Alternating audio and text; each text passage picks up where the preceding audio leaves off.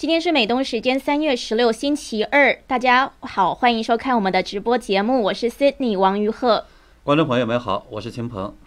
继重庆十九岁少年王靖宇和地产大亨潘石屹的儿子潘瑞之后，又一个年轻人站出来挑战中共，这一次是台湾著名文人李敖的儿子李堪。美日的外交部长和国防部长的二加二会谈中，联合对中共发出了警告，搅动东亚和印太局势。此前，美国国务卿布林肯和国防部长奥斯汀更联合投书美国媒体，点名批评中共，号召盟友反击。是。那首先呢，我们看到台湾的文学与政治圈狂人李敖，曾直接影响了海峡两岸几代人的自由民主思潮。一九六零七零年代时，台湾年轻一代喜欢阅读他的作品。那一九九零年代，李敖的书是漂洋过海到了中国大陆，又为中国的年轻人打开一扇窗口，让他们呼吸到自由民主的空气。然而呢，此后的李敖却逐渐由自由的代言人变成了两岸统一的代言人。晚年更是对中共的执政赞誉有加，这导致呢两岸对他的批评日增。中国的自由人士更说他是真共产主义的投机者。那么受父亲的影响，李敖的儿子李堪呢，也在不经意之间成了焦点人物。高中毕业，李堪是考取台湾大学，可是他放弃报名北京大学，还出版了《李堪堪乱记》，批评台湾的教育，这让他一时出名，但是也在很多人眼里落下了他在大陆跟随中共的喜好讨生活的印象。不过去年到今天，那么李堪再次成为媒体关注的对象，却是因为他对中共的批评。最著名的一次是在。二零二零年一月，台湾大选结果公布之后，李刊在新浪微博上一连串写出了一百三十四个“趴”字，并艾特了国台办，被认为是在暗示选举结果打脸中国中共的国台办。随后呢，他的微博和今日头条头账号被封存至今。那今天，也就是三月十六日，BBC 是发表了一个李刊的专访。他说他自己仍然支持两岸统一，但是已经没有办法再说服台湾人相信中国当局会信守承诺。我们呢，一起来看一看他这一次采访的主要内容。李刊提到，民族主义是李敖对共产党好感的原因。由于今年三月十八日是李敖的去世三周年忌日，BBC 的记者。访问了李敖去世前的经历。那么李刊说道：“二零一七年，李敖住进台湾的医院之后，好长时间产生了幻觉，经常跟李刊讲，医院的那些枕头、呃病服和棉被都是日本人做的，他不要，叫李刊拿去丢掉。然而李刊不断的安抚他说，这些不是日本人的。你现在在台北的荣民总医院，你刚刚离开加护病房，这个东西不是日本做的，是台湾自己做的医疗器材和衣服。”然后呢，李敖才慢慢的缓过来。是李刊是说，每一次他想到这个画面都想哭。他认为李敖的潜意识和记忆是一直都是停留在一九四五年之前，小时候就看到日本人在面前耀武扬威的，才使得李敖对共产党有这么大的包容和好感，觉得再怎么样，共产党把中国带领走向强大，至少再也不会发生日本人在中国土地上耀国扬威的事情。是。不少的中国人呢，被中国共产党撰写的历史迷惑，忘了呢，中国真正的独立是在一九四五年抗战胜利之后，也忘记了中共建政之后三十年的折腾，大跃进导致的大饥荒，以及一次又一次的政治运动，被害死的六千到八千万人，只记住了呢中国共产党最近三十年的历史，所以不知道，如果不是共产党作恶，中国早就成为世界发达国家了，而且因为。文明的传承更容易获得世界的尊重。当然，据说呢，这跟呃李敖少年时代的一个老师是中共地下党有关。是，不过没想到在这个问题上，一代文坛奇人李敖的认识也是这样简单。不过，李堪对中共看起来是很不满。他在这个专访中，他说：“对比他走掉之后，共产党那样子对他，共产党我们肯定你的这些大功劳，可是你对自己人都可以下这么大狠手，我就觉得你到底要我支持你统一干什么？支持统一应该是发自内心的认同，而不是靠着民族大义去绑架。”对，看起来呢，这里边有故事。那么，李敖的生前和死后到底发生了什么？让李刊呢这样耿耿于怀。嗯，李刊是谈到了两个方面，第一个是李敖的著作和言论是遭到了中共严重的歪曲和打压；第二呢是李敖的名誉权也受到极为严重的侵犯，大陆官方是完全有意在纵容。那言论打压方面，他是说中共官方有意的对李敖的话和书籍进行断章取义。那大致上呢，就是少谈自由主义的部分，多谈国家统一的部分。有人是说李敖因为追求国家统一，所以不得不对共产党有更多的包容，抛弃了本来的自由主义。那李刊是说这完全是胡扯的，李敖根本就没有任何的改变，只是在中共官方的管制下，他谈自由主义的部分被淡化或者是拿掉了。包括他后来搞微博也是，很多东西经常被挡下来，根本就发不了。对。那么在李敖呃李刊的采访中呢，他多次谈到了这个父亲李敖是自由主义和国家统一呢都想要。当然毫无疑问呢，我认为说是为亲者讳，他没有特别提到父亲投机的部分。但是呢，中共呢想利用他，却不想让李敖关于这个言论自由的部分面世。我觉得这是肯定的。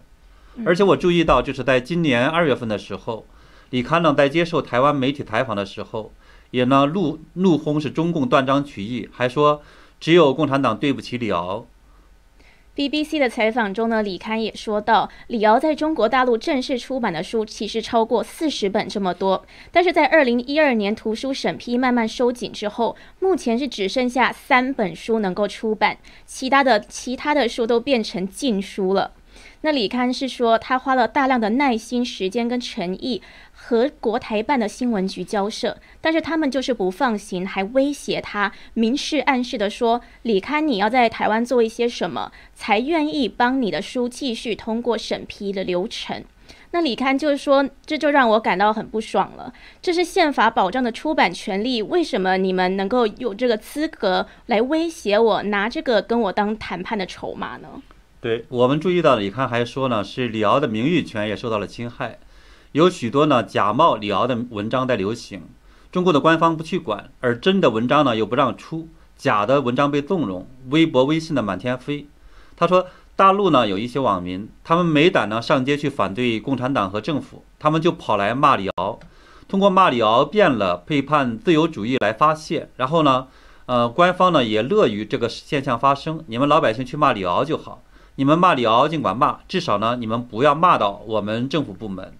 嗯，李开还说了一个很有意思的事情，是说李敖不仅自己不在大陆买房子，而且也不让李开买房子。他是说，你绝对不要有任何经济上的活动，不管要投资要创业，全都不要。那他这个是说，就不要在大陆有。那李敖是说，不要任何人讲我闲话。对这个问题，我觉得挺有意思。而关于这方面来讲的话，今年二月份的时候，我注意到李刊接受这个台湾媒体采访的时候，也控诉说，中共呢对李敖封杀打压长达十年。李刊呢在呃北京念书的四年期间，对不服从就整，他也有很深的体会。那么李敖去世之后呢，国台办呃当时就问他有没有什么要帮忙的地方，然后呢他回答说，我们父子在中国不捞钱，不靠统中国统一。四个字骗钱，只希望能够保障李敖的基本权益。那么呢，中共国台办这个许诺之后，还发了呢调研信，肯定李敖的这个功劳。结果呢，第二天就这个开始查禁这个李敖的书，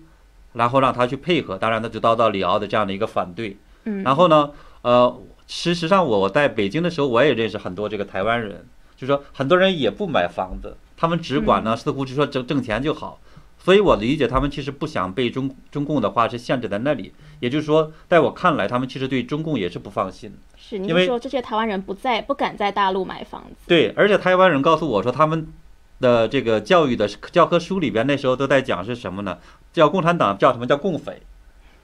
我不知道你们那时候是不是还这么叫？的确还蛮常听到这个字眼。嗯，对。那么呢，我个人分析就是说，作为文人来讲的话，像李敖还有像李刊，他们就可能。骨子里其实还想自己给自己争取一个空间，所以我们讲说文人的一种骨气吧。所以呢，这个李刊呃，在这一次采访的时候，他也说，呃，因此呢，就因为没买没买房子，他说我现在呢可以讲话很大声，共产党没有我的把柄。那另外呢，在这个二月份的时候，这个李刊还说，呃，不要呢以为说有这个满腔的热血，这个怀抱理想，以为认同中共呢就会获得这个中共的这种善意或者基本尊重。相反呢，中共反而会借此呢机会这个变本加厉的来欺负你。看起来李刊对中共的认识还是比较深刻的。那 BBC 的记者还问到李刊关于这个中国统一的问题。今年二十九岁的李刊是毫不掩饰自己曾受到父亲的影响，支持统一，也因此呢是被视为台湾为数不多的年轻统派。那 BBC 的记者问他这些年来的看法有没有什么变化？李刊是回答说，这个是他父亲李敖临终前给他的交代之一，所以他要遵守。但是呢，他说“中国统一”这四个字太理想化、太美好了，现实上我看不出任何一点支持他的理由。对，他说呢，是自己问过很多人，包括台湾的深蓝的这个外省人，台湾的这个统派团体，还有一些大陆人。他说，我爸走的时候，国台办的人亲口承诺会呃尽全力呢加速图书的出版，就这么简单的一个要求，他们三年来不仅可以跳票。用尽各种理由去推脱，一个往生者的书都可以严防死守、轻诺寡信成这样，你让我怎么相信？我今天支持统一了以以后，万一真的统一了，共产党会遵守承诺？我真的不相信。我说我不相信，你们相信吗？然后呢，李刊说这些那个被他问的这些人，统派的这些蓝人、蓝的这些人呢，他也都是哑口无言。对。李刊呢，在这个采访中是说，我没有办法再说服今天的台湾人或者台湾的年轻朋友，应该要相信共产党，他们已经不一样了，会守信用，会遵守承诺。但是呢，我做不到，也讲不出来，因为我自己的案例呢，我都知道他们不讲信用的，就是他们的空口承诺而已。然后他们会跟你们讲出一套的理由，说他们没有背弃承诺，是因为你这个不对，你那个不对，你要改变，我们才可以改变。那这个李开还说，过去呢对他们这种诡辩，可能呢还会有一点相信，但是呢通过这个案例呢，我现在百分之百不相信了。就是说很多情况下，我觉得问题都出在共产党，而不是出在被他指控的人身上。所以李开呢现在是有这样子清醒的认识。对他看来，他发生了一个很大的变化。是，嗯，那他还说呢，他觉得他的转变在于他认清了理想跟现实是有差距的。他说他并没有背弃这个理想。他的改变是在于看清了，很多时候追求理想，现实中碰到的阻力是没有办法改变的。对，我觉得李康这个年轻人在这一点上真的很诚实，就是他和自己的这个父亲的这种例子活生生的摆在那里，而且呢，我们也注意到说香港那个被打压的活生生的例子摆在那里，你让这个李康说这个告诉其他人说共产党会遵守承诺。对吧？我觉得任何一个正常人其实也都没有办法替共产党去打保票。是。而且，当然说到这里一番的话，我我 Cindy，我怕你那个笑话。我我其实我以前的时候我也是一个小粉红，因为那时候我觉得不管怎么讲来讲，你说喜欢不喜欢共产党，这个大一统它是应该的，对吧？那时候我是这么想的。结果直到有一天的话，有一个台湾人，因为我有好多是台湾朋友嘛，结果他们就问我，他说我们想统一，可是呢，一会儿的话大陆的这共产党是想镇压地主。一会儿呢是镇压资本家，一会儿镇压呃老干部，一会儿镇压学生，一会儿镇压法轮功，一会儿镇压这个上访的。你让我们敢统一吗？我当时真的是我哑口无言。那个时候我也第一次的就觉得说，好多时候我们不能说站在一自己的一厢情愿的角度去想问题，而更多的时候的话要换位思考，站在别人的这个角度去想一想。是，其实我接触很多大陆人之后呢，发现其实很多人是很喜欢台湾的。是，嗯，也许是台湾在社会自由风气之下养成了一种人文气息。那也许有些大陆人也是希望台湾能够把自由民主的一丝风气带到大陆。但是的确，我身为台湾人，我个人呢是觉得这个统不统一其实不是问题，在中国共产党之下统一才是问题。就像您刚刚说的，这个中共一会儿例如镇压香港，一会儿镇压新疆少数族裔，一会儿镇压西藏，一会儿镇压法轮功，那还会有人愿意在这样的集权政权下面被统一吗？我觉得正常人应该都不会去想着统一，除非有一些这种所谓的有些利益的代理头的，或者才会傻乎乎的再去统一。是。呃，现在的台湾人呢是非常习惯民主自由，所以统一之后呢，就担心这个华人的自由灯塔也得熄灭了。是，嗯。那我们回到这个李刊这边，另外呢，李刊也谈到了两岸统一的可能性呢，他觉得是非常非常低。那他是说，至少在很长的一段时间里，和平统一是根本不可能的，武力武力统一也不可能。他是说，认为中共的很多做法很愚蠢。比如说停止购买凤梨，他说：“北京愚蠢的以为这样会让台湾人恨民进党，但是结果是越来越多的人选择了民进党。例如二零二零台湾大选，蔡英文就得到了这个史上最高票八百一十七万票。对，看起来是这样子。而且今年二月份的时候，看李刊呢也因为这个那次的采访遭到中共的舆论批判。那么黄安的话呢，等这个台湾艺人呢还主动的这个参与了对李刊的这个围攻。那么在今年的这个二月二十三号的时候，就是李刊呢是在呃 Facebook 上发表了一个感想，他强调说，未来他将继续在节目中呢揭露中共相关部门是如何整肃这个李敖，帮助那些呢因为讨厌民进党就合理化对对岸，就说共产党的很多这种作为的人呢认清这种现实。他说。因为民进党呢，最多对你们不友善，共产党却会对你们抄家灭族。对他说的话很很重，对，嗯，而且他还强调呢，说要论支持中国统一，李敖呢已经身体力行做到了极致，结果却换来了被全面封杀的下场。何况只是讨厌民进党的一般的这个台湾人，他认为呢，说在共产党不改变之前，民进党保护台湾、维持现状是完全必要的。而且他说，只有民进党的蛮横才能治得了共产党的流氓。哇，那看来呢，他这个也是，就是他觉得说，现在的民民进党呢，还是有在任的必要。是，看起来是这样的。嗯，是。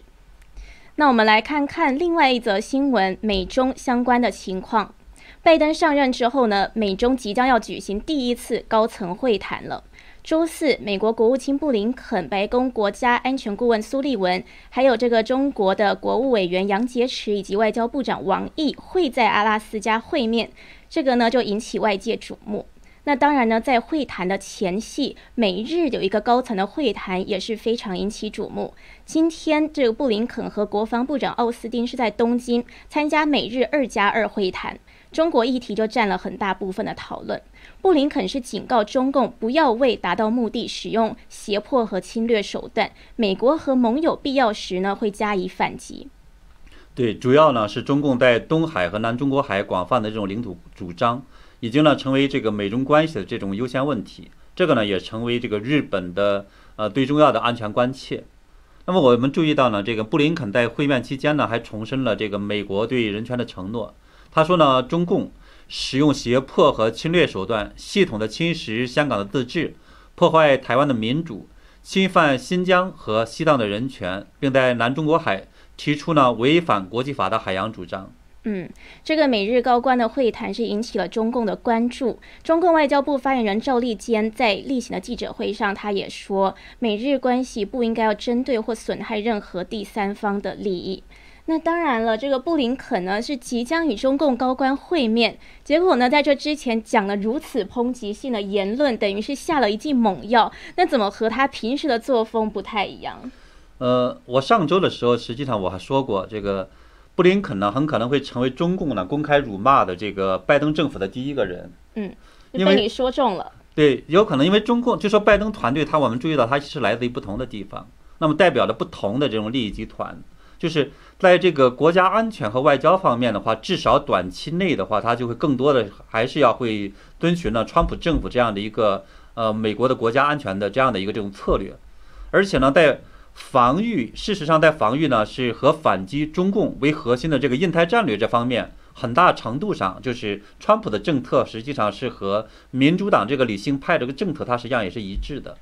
因为呃我们实际上知道有这么一个这种故事，就是。在川普的这个最后呃任期的结束之前的时候，有那么一个，他当时是媒体讲出来了，对吧？嗯，说是川普呢，在二零一六年的这个竞选当中，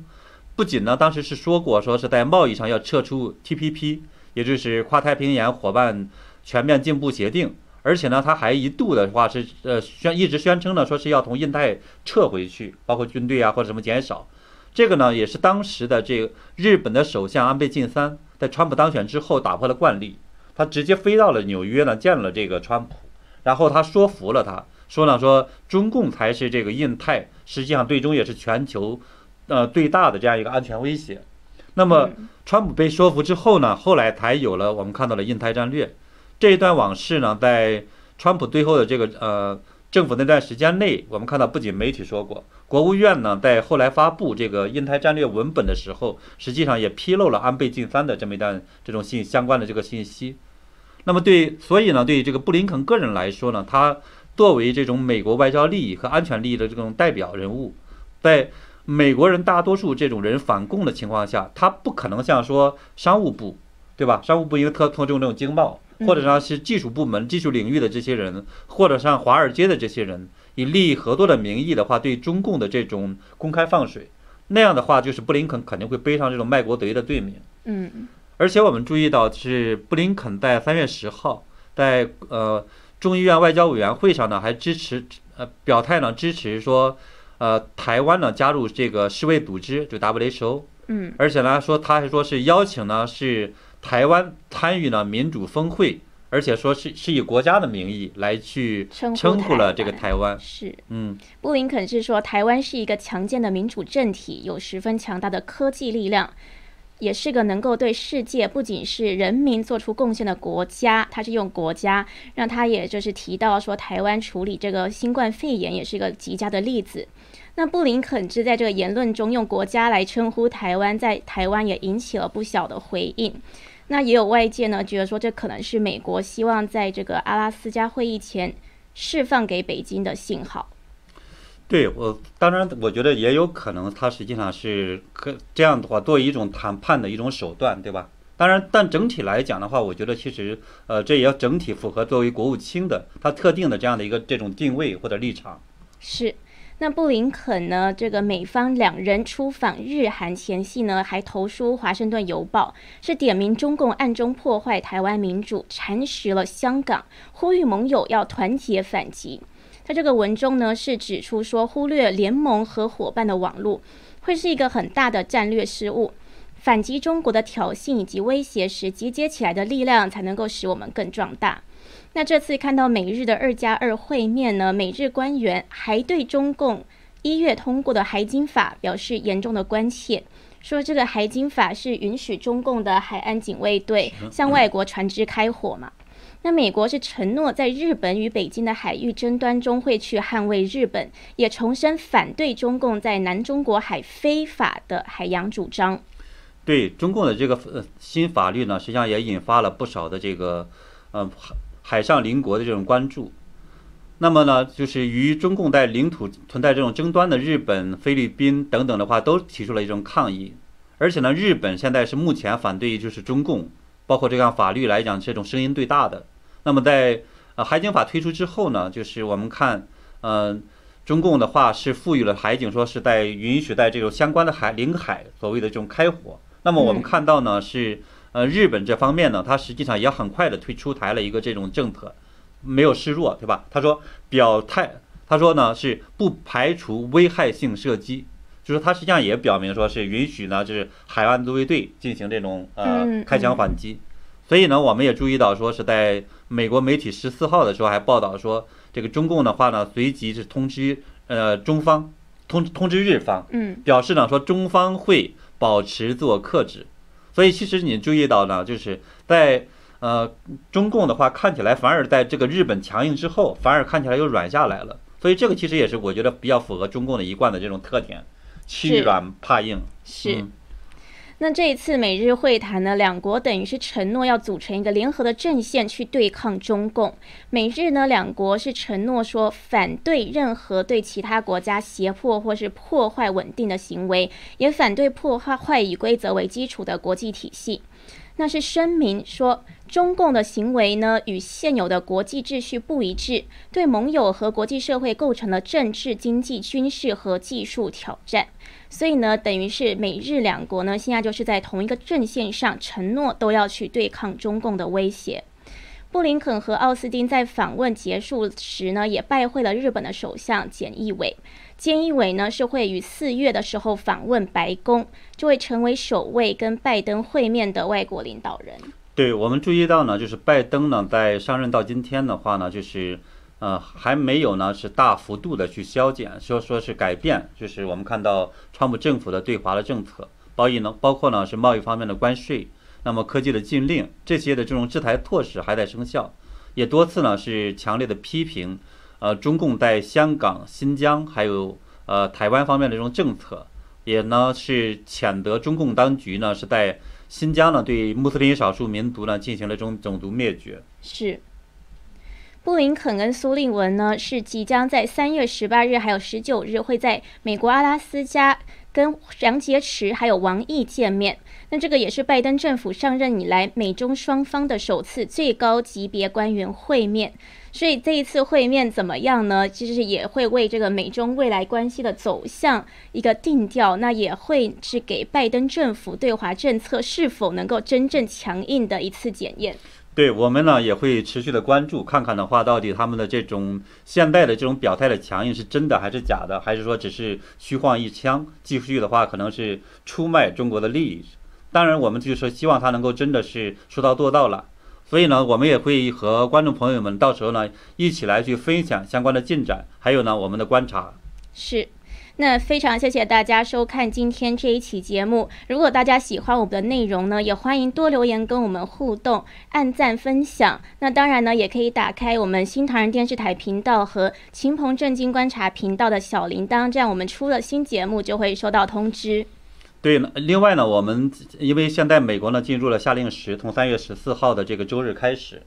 所以呢，我们现在的节目呢还是保持在就是美东时间的每天的这个晚上六点，所以呢，也就是变成了呢北京时间的这个呃，刚好就相差十二个小时，北京时间的早上的早上六点，对，嗯，对。那所以呢，就是如果就是在大陆的朋友呢，喜欢我们的节目呢，也可以就是早起看我们的节目。如果看不到直播也没有关系，还会有重播。对，大家呢可以在 YouTube 上来去看观看。那我们也会持续为大家更新时事。今天非常谢谢大家的收看，我们下一次节目再见。再见。